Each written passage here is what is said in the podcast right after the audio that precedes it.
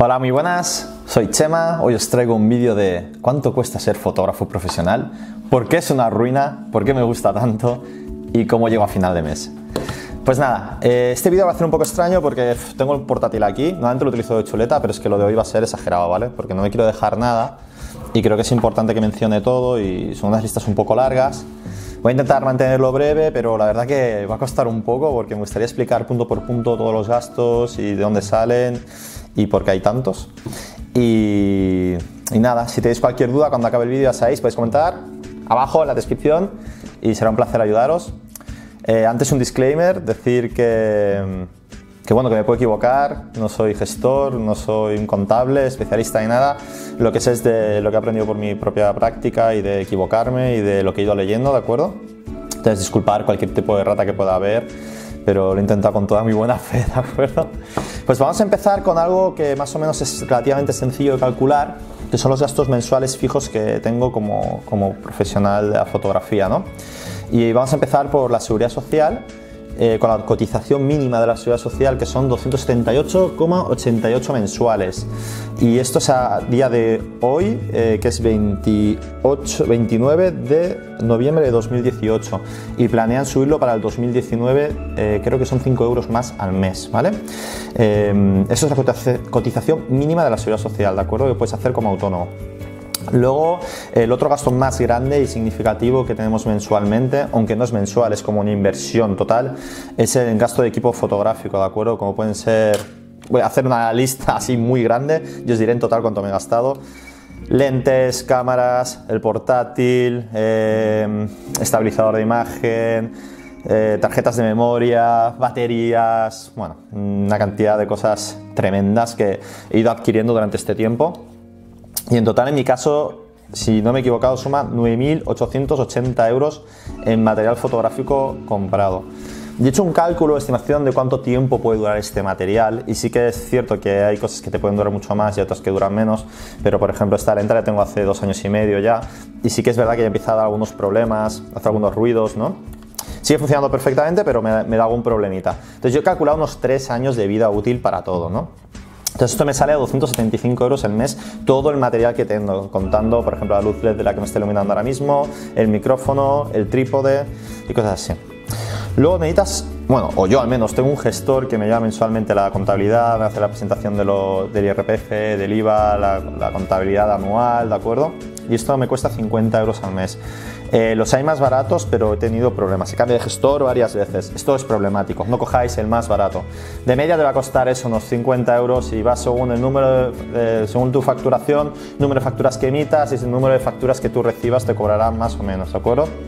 Luego aparte, tengo un seguro que pago anualmente, que es el seguro del equipo en caso de que se me caiga algo, se rompa algo, eh, se me roben o símil, aunque no tenga asegurado todo, todo, todo, solo tengo los productos más nuevos. Por ejemplo, este objetivo ya no lo incluyo en el seguro porque creo que no merece la pena por el valor que tiene y ya que no está en muy buen estado, eh, no me pagarían casi nada por él. Eh, este seguro estoy pagando unos 150 euros, es un pelín menos, unos décimas menos, y sale a 12,5 euros al mes, aunque se paga anual, repito.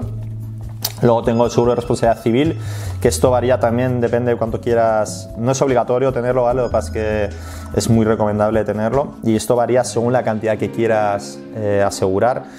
Mm, yo pago 10 euros al mes, los hay de 15, los hay de 20, los hay de menos incluso. Eh, hay muchas empresas que te ofrecen este tipo de seguro de responsabilidad civil. Depende de la actividad que estés generando, es obligatorio, creo. En mi caso, creo que no es obligatorio. Luego tengo una página web eh, propia, que es chemafoto.com, y luego tengo leadmin.com, que es un servicio para modelos y fotógrafos, donde también puedo poner mi portfolio y puedo poner castings y publicar anuncios. Esos son otros 6 euros al mes más o menos, y mi web también me cuesta unos 6 euros al mes con el software que tengo y todo, o sea, digamos 12 euros al mes.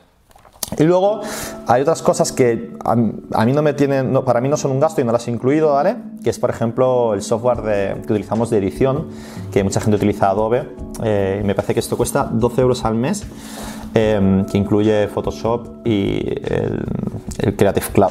Creative Cloud me parece que lo llaman, incluye varios, varios software y esto es un coste mensual. Yo no lo tengo, no lo he contado Y en total, en mi caso, de gastos fijos mensuales, sin contar cosas variables, solo fijos mensuales, me sale a 638,38. Eso quiere decir que un mes, si yo no trabajo o no hago nada, ese coste lo voy a tener. O sea, porque está así, no, aunque no haga nada. Tengo 638,38 euros de gastos.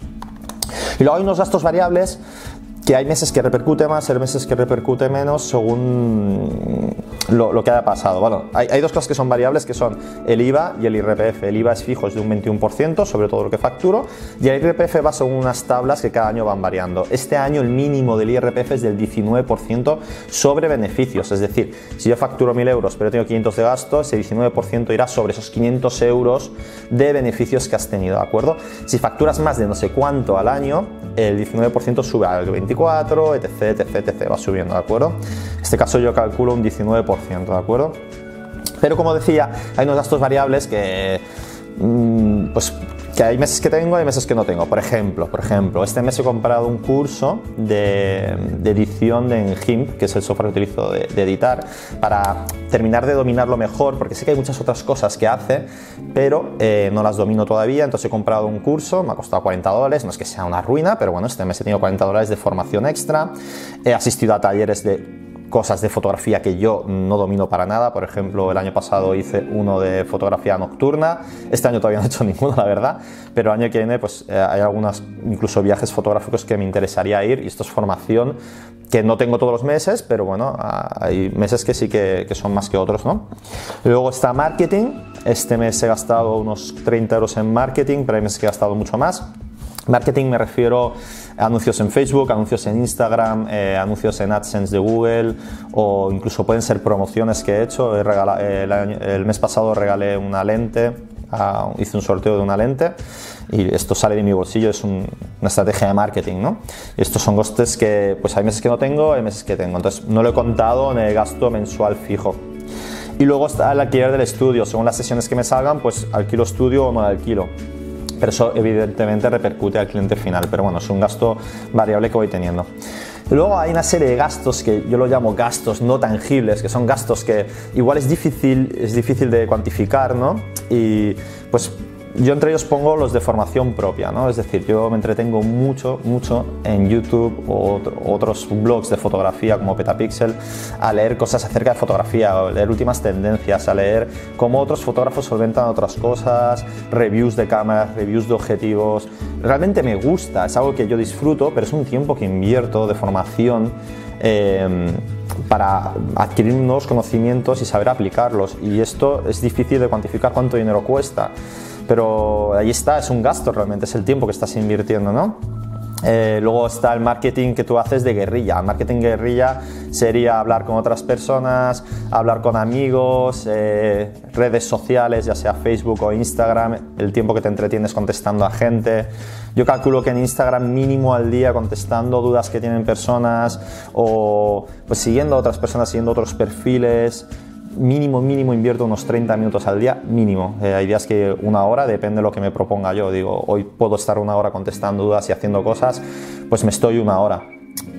Luego, eh, a ver, por aquí, ¿qué más tenemos?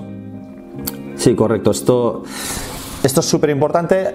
De esto haré un vídeo en concreto especializado, pero lo voy a resumir muy poco. Es la, búsqueda de localizaciones donde hacer las fotos, que es algo imprescindible para mi trabajo, ya que me encanta hacer fotografía en exteriores.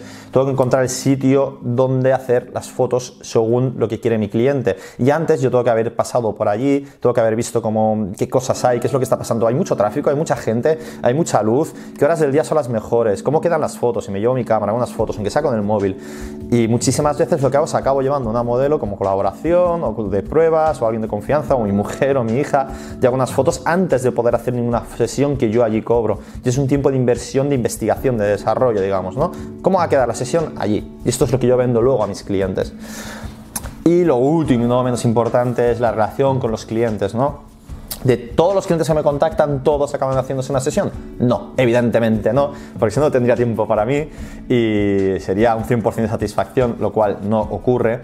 Yo calculo que de cada 5 o 6 personas que me contactan, uno hace, acaba haciendo una sesión, de, una sesión conmigo, ya sea del importe que sea, y todo el otro tiempo que has invertido, pues bueno, eh, repercute a ese único cliente, evidentemente. Entonces, es muy difícil realmente decirte, gasto tanto tiempo, gasto tanto dinero, tanto porque cada mes es variable, hay veces que es mucho más fácil conseguir clientes, a veces que hago mucho menos marketing, pero bueno, yo sé los gastos que tengo fijos y sé lo que facturo mensualmente. Entonces yo, yo siempre he sido muy fan de los Excel, yo para hacer mis, Realmente una de las cosas que más me interesa este vídeo es que entienda la gente lo que cuesta ser fotógrafo y por qué tenemos X tarifas, ¿no? Entonces yo tengo mis Excels en los cuales tengo las tarifas mías, cuántas fotos incluyo y cuánto creo de tiempo que me lleva hacer cada sesión y cuánto cuesta, ¿de acuerdo? Entonces, em, con esto yo más o menos sé la que puedo llegar a facturar un mes o no y con esto puedo hacer unas simulaciones, ¿no? Entonces, lo que he hecho ahora es haceros una simulación de, un mes ficticio, ¿vale? Que serían 2.000 euros. O sea, imaginaros que yo en noviembre he facturado 2.000 euros, que no es el caso, he facturado menos porque noviembre ha sido... Pero bueno, imaginaos que yo facturo en noviembre 2018 2.000 euros exactos, facturación. De esta facturación tenemos que quitar IVA, es lo primero del todo, ¿de acuerdo? Evidentemente el IVA no es beneficio, es algo que se le ha cobrado al cliente, que tampoco, pero claro, yo doy precio final con IVA. Entonces, si de los 100, los 100 euros que yo cobro a un cliente, esos 100 euros ya llevan IVA, serían 347,11 euros de IVA. De ahí a quitar los gastos fijos que los puedes deducir como gastos, o sea, no tienes que pagar luego impuestos sobre esos gastos, evidentemente. Tengo 638,38, esto incluye la seguridad social, ¿de acuerdo? Son los gastos que hemos hablado antes. Y luego eh, tenemos el IRPF, que se le descuenta los gastos, o sea, sobre los 2.000 euros le quitas el IVA y luego le quitas los gastos, que ese IRPF sería de 263,91 euros en caso de que estuvieras en el 19%, si facturas más sería más, ¿de acuerdo? Y esto quiere decir que es un beneficio mensual de 1.049,4 euros, es decir, yo he facturado 2.000 euros y me quedan 1.000, casi el 50%, no el 50%, pero un 49, algo por ciento eh, se va en gastos, en impuestos y en cosas varias, ¿de acuerdo? Y eso que no he contado todo lo otro que no es tangible. O sea, estamos hablando de que la mitad va fuera. Em, unas notas, unas consideraciones a estos cálculos, que me puedo haber equivocado también, o sea, cuidado, ya lo he dicho antes. No es que se me den mal los números, pero no es mi especialidad. Eh, no he contado los gastos variables intangibles. No he contado que no tienes vacaciones. Es decir, si yo un mes hago vacaciones o dos semanas hago vacaciones y no hago trabajos, no cobro y tengo esos mismos gastos. Que trabajas fines de semana, que yo cobro un extra por los fines de semana, pero trabajas fines de semana, o sea, no es de lunes a viernes. Que no tienes bajas laborables, es decir, sí que es cierto que la ciudad social tú puedes como autónomo coger una baja laboral pero la baja laboral me parece que eh, al estar cotizando el mínimo debe estar sobre los 20 algo euros al día, cuando realmente es mísero, o sea, es que tendrías un salario súper bajo. Entonces, claro, mm, coger una baja no es algo que te puedas permitir así a la torera, porque dejas de hacer trabajo y cobrar una miseria.